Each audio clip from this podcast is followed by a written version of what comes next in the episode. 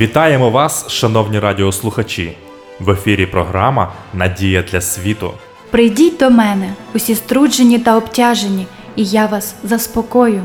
Ісус Христос єдина надія для світу. В цих передачах ми пропонуємо вам тематичне дослідження святого Писання. Ми раді кожній зустрічі з вами. Передачу веде пастор Володимир Гриневич. Шановні радіослухачі, вітаю вас! Я щиро радий нашій зустрічі в програмі Надія для світу. В наших передачах ми продовжуємо досліджувати тему під загальною назвою Ісус, Ти моє життя. В даній передачі ми звернемо увагу на те, що відбувається в житті людини після зустрічі з Христом. Запрошую вас до слухання біблійного уривку з Євангелії від Луки, 19 розділу. І війшовши, Ісус переходив через Єрихон. І ось чоловік, що звався Закхей, він був старший над митниками і був багатий, бажав бачити Ісуса, хто він, але за народу не міг, бо малий був на зріст. І забігши вперед, він виліз на фігове дерево, щоби бачити його, бо він мав побіч нього проходити. А коли на це місце Ісус підійшов, то поглянув угору до нього і промовив Закхею, зійди зараз додолу, бо сьогодні потрібно мені бути в домі твоїм. І той зараз додолу і зліз, і прийняв його з радістю. А всі, як побачили це, почали нарікати і казали він до грішного мужа в гостину зайшов. Став же Закхей та й промовив до Господа: Господи, половину маєтку свого я віддам ось убогим, а коли кого скривдив був чим, вернув четверо. Ісус же промовив до нього: Сьогодні на цей дім спасіння прийшло, бо й він син Авраамів. Ви коли-небудь відчували себе знедоленим, засудженим, негідним наблизитися до Ісуса? Незважаючи на всі матеріальні багатства, які ви придбали в житті, чи відчували ви якусь порожнечу в серці, яка не дозволяє вам бути щасливими? Якщо так, то ваше життя дуже схоже на життя Закхея.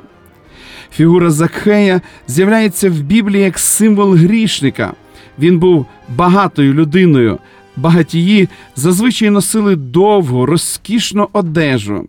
Цікаво зауважити, що іноді в Біблії грішник зображується бідним, погано одягненим або майже роздягненим, як у притчі про блудного сина, який повернувся додому в лахмітті, що мало неприємний запах або як в історії Марії Магдалини, яку напіводягнено притягли за волосся на площу, або як в оповіданні про сліпонародженого, який просив милостиню біля дверей храму.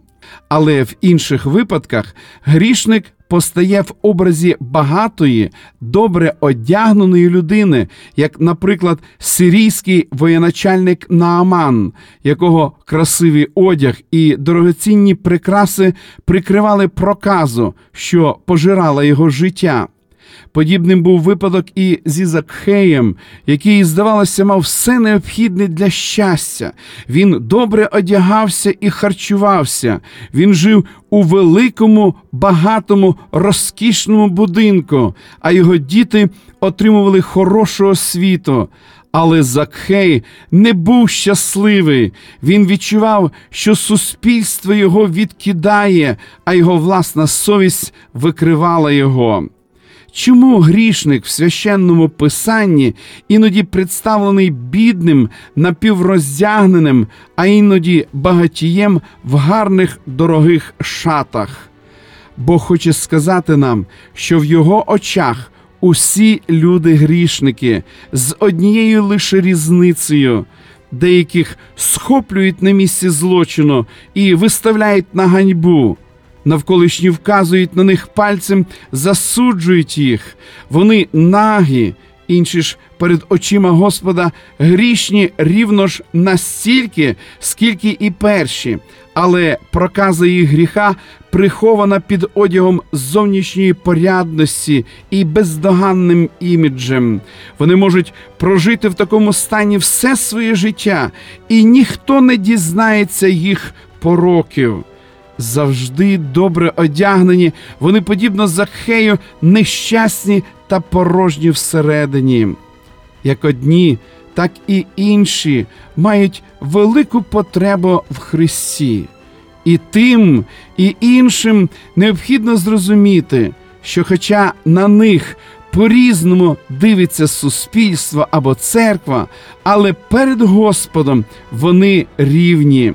Закхей намагався дізнатися, хто такий Ісус. Він був на вірному шляху. Він жив у гріхах, зловживав службовим становищем, але він шукав і шукав у правильному напрямку. Християнство це не моралізаторство. Першим ділом ми повинні дбати не про те, що треба або не треба робити, а про те, хто такий Ісус, який один гідний нашої любові і поклоніння. На дорозі в Дамаск, побачивши світло із неба, Савол першим ділом запитав: Хто ти, Господи, а не що мені робити? Справжнє християнство ніколи не було виконанням церковних норм, але насамперед це вірність тому, хто помер за них, хто знайшов нас, полюбив, простив і переродив. Закхей був на вірному шляху. Він намагався дізнатися, хто такий Ісус, але не міг, бо йому заважав натовп. У чому полягала проблема? Маленький зріст, вага, національність, соціальне становище, що змушувало Закхея відчувати себе недостойним. Життя сповнене гріхів, недолік освіти? Ні. Це ніколи не заважає людям приходити до Ісуса. Проблема полягала в натовпі, який не дозволяв йому наблизитися до єдиного, хто здатний наповнити серце миром і змінити життя. Ви помічали, що на протязі всього земного служіння Ісуса Христа натовп завжди був перешкодою справі спасіння. Пам'ятаєте розслабленого, який одного разу відчайдушно відчув, що має потребу у Христі, але не міг наблизитися до нього через натовп. Його друзям довелося розібрати стелю, щоб дістатися до Спасителя. Ви читали історію жінки, яка страждала кровотечею і ледве змогла протиснутись крізь натовп, щоб доторкнутися до краю одежі Ісуса.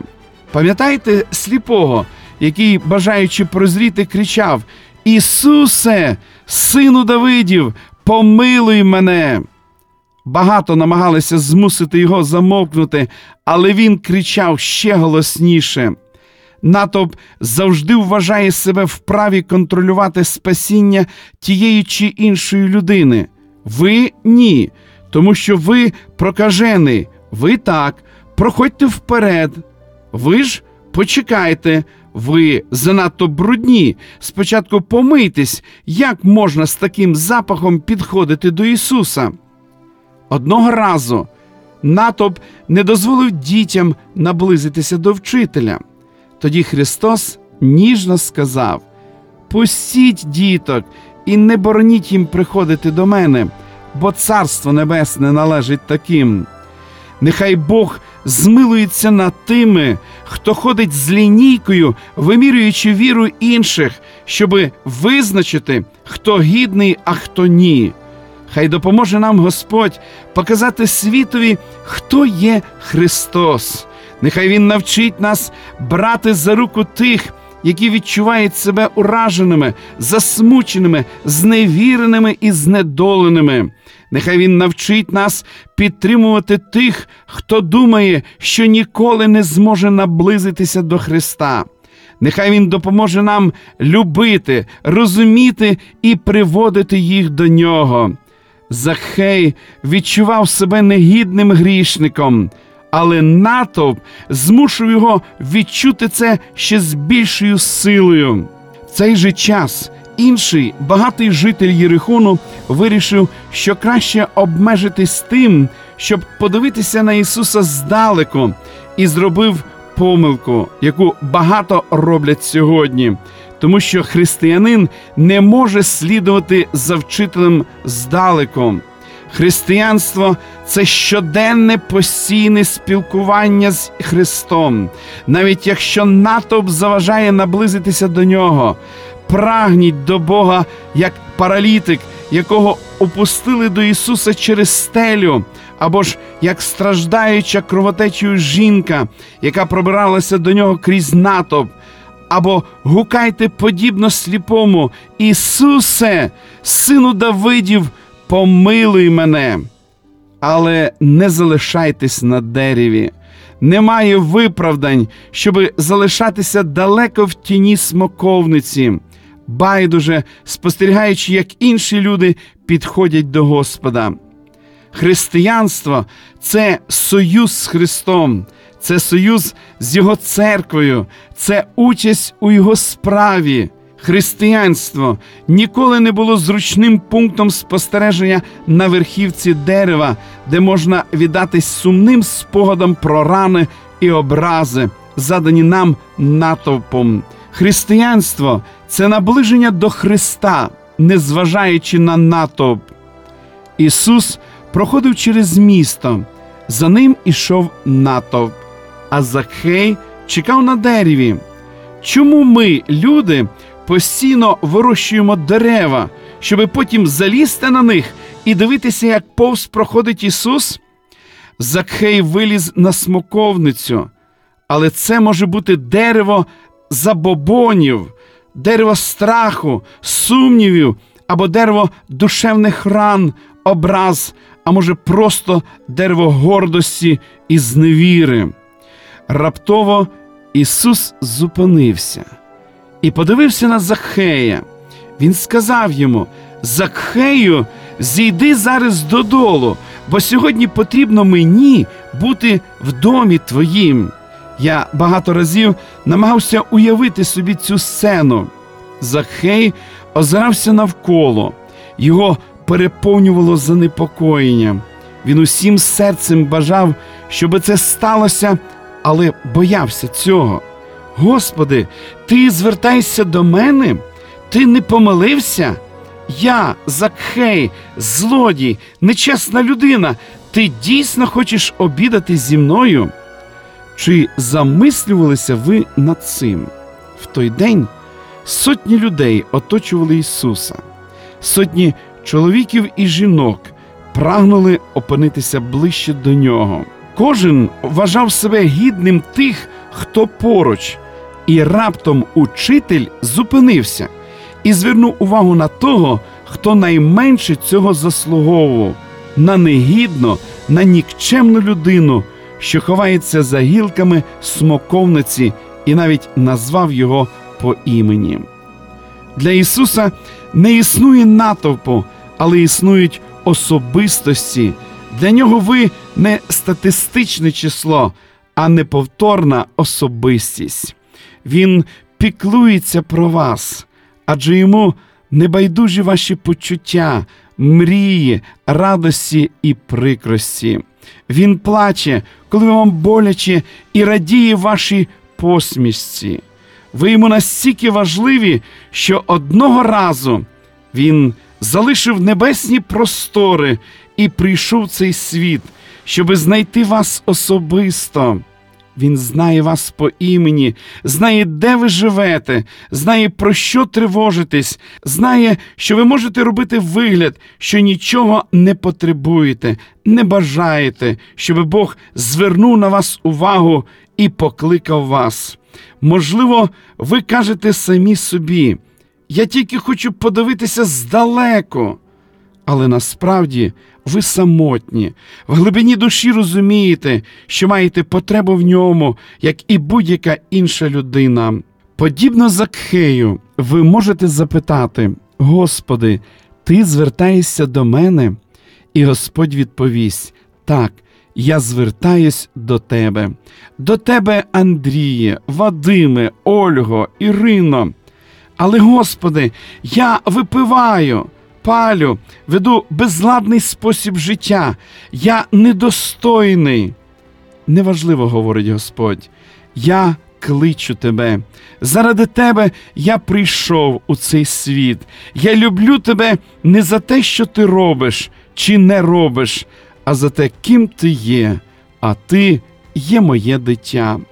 Прийміть сьогодні заклик Христової любові, який звернений до вас. Ми продовжимо дослідження цієї теми в наших подальших передачах. Шановні радіослухачі, запрошую вас відвідати наші богослужіння, які проходять щосуботи у вашому місці з 10 години ранку. Детальну інформацію ви можете дізнатись за номером телефону 0800 30 20 20. Я прощаюсь з вами до наступної зустрічі. До побачення. Ви слухали передачу Надія для світу. Ми будемо раді наступній зустрічі з вами. Для кращого розуміння святого Писання пропонуємо вам біблійні уроки під назвою Дивовижні факти. Ви можете отримати їх, зателефонувавши за номером 0800 30 20 20. Нехай благословить вас Бог і наповнить серце надією та миром.